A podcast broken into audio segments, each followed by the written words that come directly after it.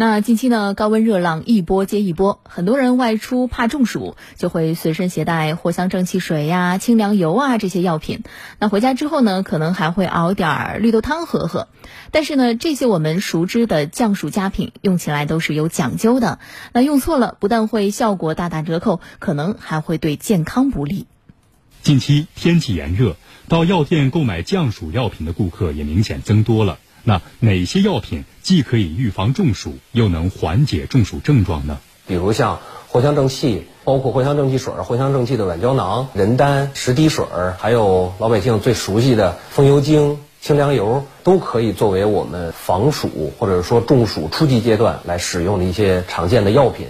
专家告诉我们，虽然这些中成药都有解暑功效，但这并不意味着可以随意服用。用药前，您一定要分清自己的症状是阳暑还是阴暑。按照中医理论，如果我们是因为长时间身处在高温环境中，从事了体力劳动或者运动而导致的发热、憋闷、头晕等不适症状，一般视为阳暑。对于轻度阳暑症状，您可以服用人丹或十滴水来缓解。但如果我们是由于刚刚出完一身大汗，又马上进入到空调房里，或吃冷饮之后出现了浑身发冷、恶心、呕吐，甚至是腹痛、腹泻等症状，一般视为阴暑。对于轻度的阴暑症状，建议您服用藿香正气。藿香正气水里面包括像藿香、陈皮、紫苏。这样的药味呢，更多的还是以辛温解表呃药味为主，也就是说它的药性主要偏热。而我们阳暑的患者本身就已经是呈现了高热大汗，那如果我们再选择像藿香正气水这样温热性的药物，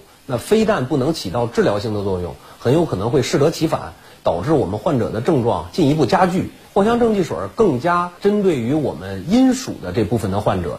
此外，专家还提醒我们，像清凉油、风油精这样的外用药，使用时也要注意。首先，这两种药在成分上很类似，所以不要混用，也不要一前一后的使用，否则可能会因为成分叠加导致皮肤刺激甚至过敏。另外，三岁以下婴幼儿、孕妇及哺乳期女性是不建议使用风油精的。高温天，大家除了可以备一些降暑药品，以防不时之需，还可以吃水果来解暑，像西瓜、橙子、猕猴桃这些富含水分又饱含电解质的水果，都是您解暑的好选择。另外，对于大家熟知的解暑饮品绿豆汤，其实熬制成绿色要比红色解暑效果更好。绿豆或者绿豆皮里面含有更多的多酚类的成分，那么它呢？是主要起到这个清热解暑的作用。如果我们把它熬制成了红色，甚至颜色更深，那么可能我们这种多酚类的成分有所减少，依然可以饮用，只是我们清热解暑这样的效果会大打折扣。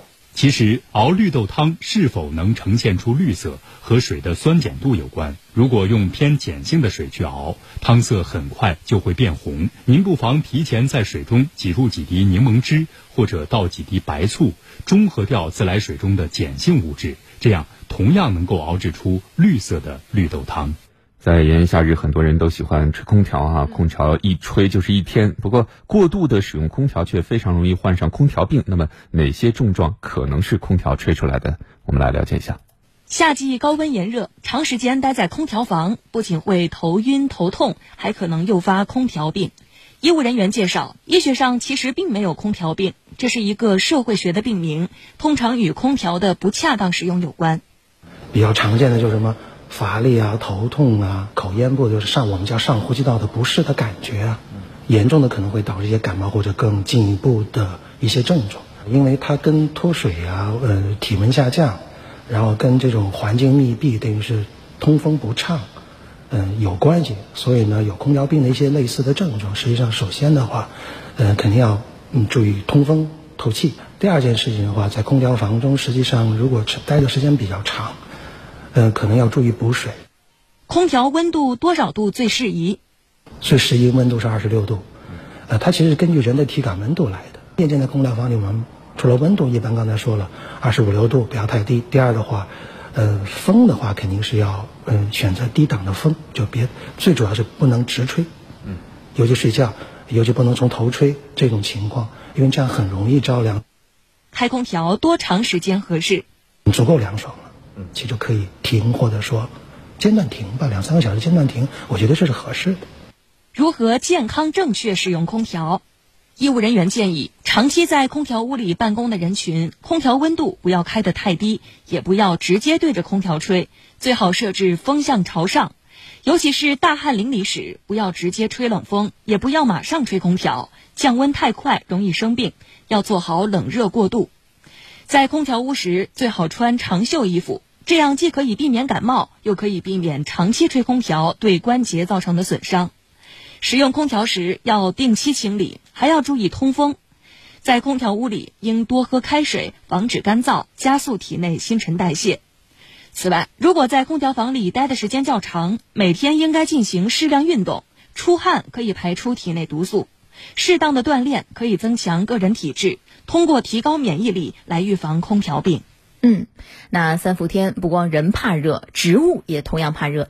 为了给树木解渴抗旱，武汉一个公园想出了一个好办法，让树木在炎炎夏日能够抱着水桶喝个饱。就叫抗旱桶，主要是用干旱时期浇水用。啊，因为这个武汉这个它的树根它比较特别。我们那个北方呢，就是都下陷式的，树根挺大，浇一次水能管好长时间。而它这个因为是隆起的，浇点水都跑了，现在太旱了。每次浇水，你看它流了，为了避免这个水流失，你搞个桶，桶一圆是吧？哦。它慢慢它吧，慢慢往下渗，这水一点也流失不了。熊师傅告诉记者，对于树木养护来说，夏天是最为头疼的季节。武汉夏天高温期长，降水偏少，一些树木对水的需求量大，尤其是一些新栽树木、名贵树木以及抗旱性较差的树木，如果不及时补水。